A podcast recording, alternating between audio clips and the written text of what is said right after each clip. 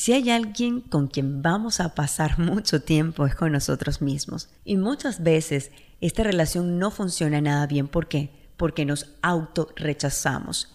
Y el autorrechazo es no querernos, es no aceptarnos como somos y nos genera una serie de dificultades en nuestra forma de enfrentar la vida. Va a generar inseguridad, va a generar miedos, va a generar indecisión, eh, irritabilidad, desconfianza y baja estima entre, entre muchas más. Y nos rechazamos ¿por qué? Porque pensamos que algo está mal con nosotros o porque otros nos crearon una imagen mala y decidimos creerla, la aceptamos como si fuera cierta.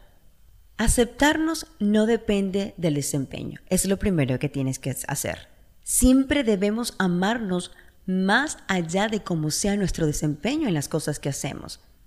Ay, no, yo me acepto porque soy buen profesional, yo me acepto porque hago bien, este, soy buena madre, está bien. Pero si no eres bueno en algo, entonces ya no, no te aceptas. No, no. Si fallamos en algo, no es motivo para culparnos y desvalorizarnos. Debemos, ¿sabes qué? Permanecer tranquilos al fallar, porque es normal y además siempre podemos volver a intentarlo.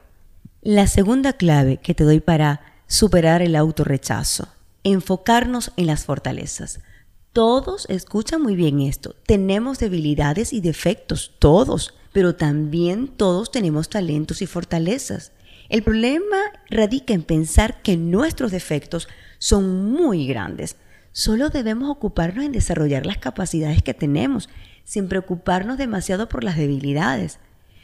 Si nos los proponemos, vamos a poder hacer relucir nuestros talentos y capacidades cuando tengamos confianza y autoaceptación. Concéntrate en lo bueno de ti. No es que mm, mi esposo, mi esposa, mi mamá, mi tío, mi primo, mi amigo, no sé quién dice que yo soy mala, dice que yo no tengo esta buena actitud. Tal vez tendrás que mejorar actitudes, pero no puedes tomarla como tuyas y decirle si soy mala y, y, enfocarte solo en eso negativo. No, es cierto que tienes que mejorar conductas, pero también debes concentrarte en tus virtudes. Claves para superar el autorrechazo.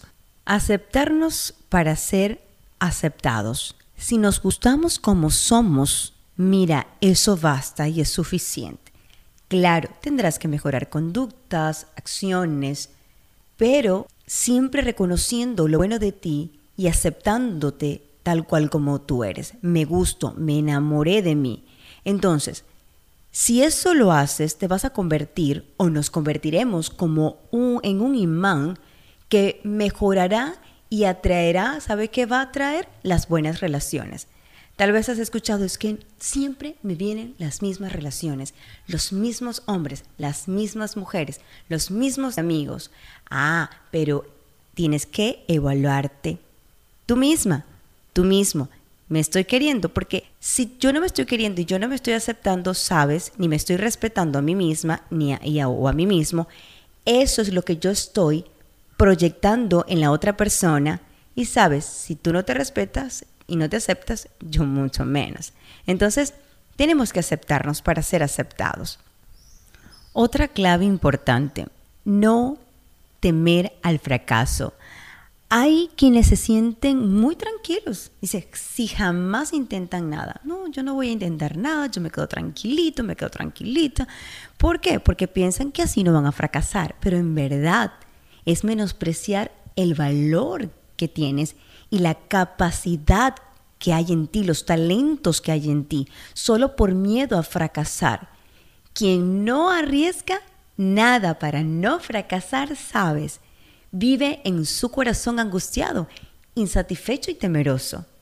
Y muchas veces culpando al otro, por tu culpa, por tu culpa, por mi mamá, por mi papá, por mi tío, por mi primo, por mi esposo, por mi ex, es que yo eh, me cerré al amor, por eso que yo no decidí iniciar ese negocio. ¿Por qué? Porque ellos crearon en mi temor. No. Y por eso no lo voy a hacer, porque tengo ese miedo a fracasar. No, no podemos culpar. Hay que reconocer que hay un miedo al fracaso, trabajarlo y poder disfrutar todos esos talentos, todas esas virtudes y todas esas capacidades que hay dentro de nosotros. Una clave importante para superar el autorrechazo, recibir el amor de Dios. Puede que por un lado entendamos que Dios nos ama, todos sabemos eso, ¿cierto?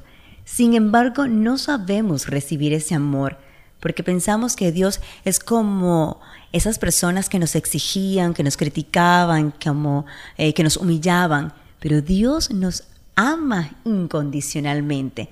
No nos exige una conducta intachable para amarnos, solo nos ama porque Él es amor y perdón. Mira, aceptar esta realidad es la base, es la clave más importante para vivir felices y disfrutar la vida que Él mismo nos regaló. Así llegamos al final de 180 grados. Puedes seguirme en Instagram como Virginia Serrano 09. Quiero agradecer a todas las personas que me han seguido y han dejado sus mensajes, sus comentarios. Muchas gracias.